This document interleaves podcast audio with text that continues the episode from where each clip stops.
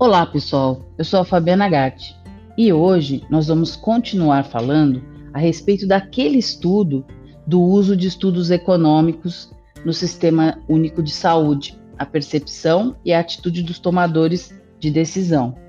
Nessa sessão,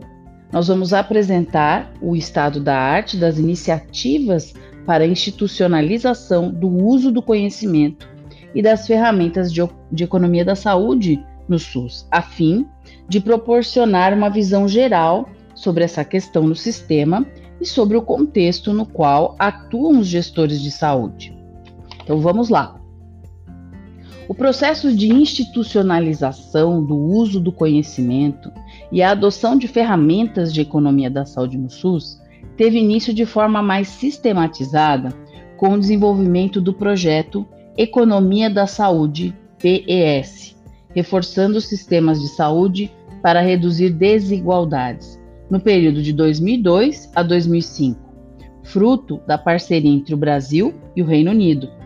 As atividades do projeto foram desenvolvidas com a participação do Ministério da Saúde, do Instituto de Pesquisa Econômica Aplicada, IPEA, e do Departamento para Desenvolvimento Internacional do Reino Unido, DFID, com os seguintes objetivos: incrementar a utilização das ferramentas de economia da saúde na tomada de decisão de políticas, fortalecer tanto a oferta, a interrelação das instituições acadêmicas, do Ministério da Saúde, das secretarias de saúde, com, como a demanda, a sensibilização dos gestores do SUS e treinamento de técnicos e gerentes na utilização das ferramentas da economia de saúde, a fim de aumentar a efetividade, a eficiência e a equidade do sistema de saúde brasileiro e reforçar a atuação dos governos federal, estadual e municipal no desenvolvimento do setor de saúde, por meio da capacitação nacional em economia da saúde em nível acadêmico e institucional, possibilitando análises setoriais baseadas em evidências e respaldadas por informações econômicas confiáveis. O desenvolvimento dessa cooperação constitui um incentivo à criação de unidades de economia da saúde,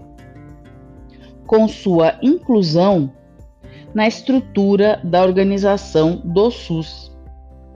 o que se concretizou inicialmente com o Departamento de Economia da Saúde do Ministério da Saúde em 2003 e os núcleos de economia da saúde, NES ou NES, em duas secretarias estaduais de saúde, Bahia e Ceará, em 2002, ainda que a formalização destes tenha ocorrido apenas entre 2006 e 2007. Atualmente, o Ministério da Saúde conta com o Departamento da Economia de Investimentos e Desenvolvimento, DESID, que elabora estudos, mantém sistemas de informação, implementa políticas para a disseminação da informação em economia da saúde no SUS. O Departamento da Ciência e Tecnologia, DECIT,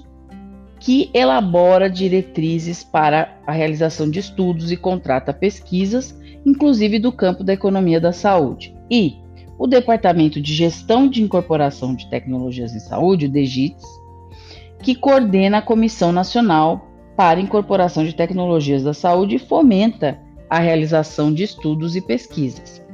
Desde 2003, o DESID, DESD, incentiva a criação de NES, dos núcleos de economia da saúde, em secretarias de saúde, o que fez com que o número ampliasse para nove unidades em secretarias estaduais, segundo o levantamento recente. Essas unidades desenvolvem atividades relacionadas à elaboração de estudos econômicos e a implantação de ferramentas de economia da saúde. Não foram identificadas unidades desta natureza em secretarias municipais de saúde. Portanto, o DESID e o NES são as unidades organizacionais dedicadas à realização de estudos e à adoção de ferramentas de economia da saúde no SUS. Isso mostra que a maioria dos gestores estaduais e municipais não contam com unidade interna especializada nesse tema, com a competência para assessorá-los no processo decisório das intervenções em saúde. Bom, pessoal, nesse episódio nós falamos sobre as iniciativas para a institucionalização do uso do conhecimento e das ferramentas de economia da saúde no SUS. No próximo episódio, vamos falar da pesquisa e dos questionários. Até lá!